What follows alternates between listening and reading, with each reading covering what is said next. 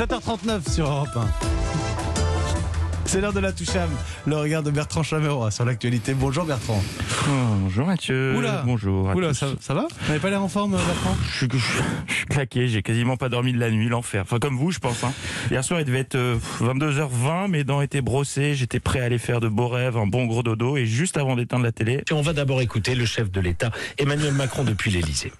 bordel, qu'est-ce qui va nous tomber sur le coin de la gueule? Et surtout, qu'est- qu'est-ce que c'est que cette histoire?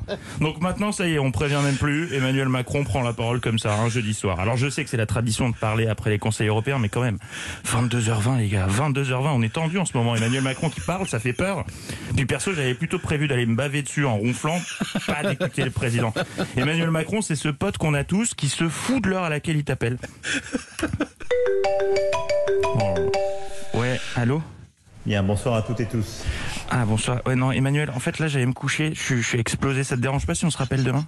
Nous nous sommes donc retrouvés pour un nouveau Conseil européen en visioconférence. Non mais tu vas vraiment me raconter ta journée de télétravail là Bah, Il est 22h20.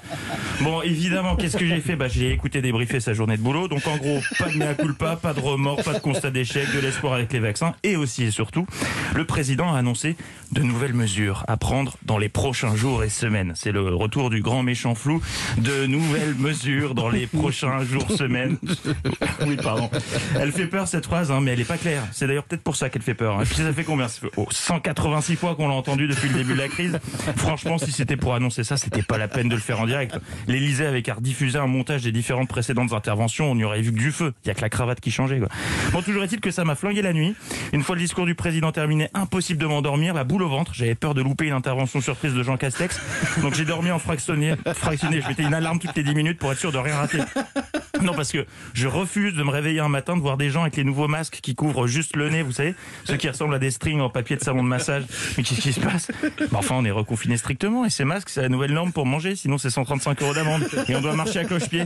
Mais depuis quand? Bah t'as pas entendu Castex a parlé? C'était cette nuit à 4h12. Je refuse de vivre ça. Alors euh, je vous laisse, Mathieu, il me reste 5 minutes avant que mon alarme sonne. Merci Bertrand Chameroy, la touche âme.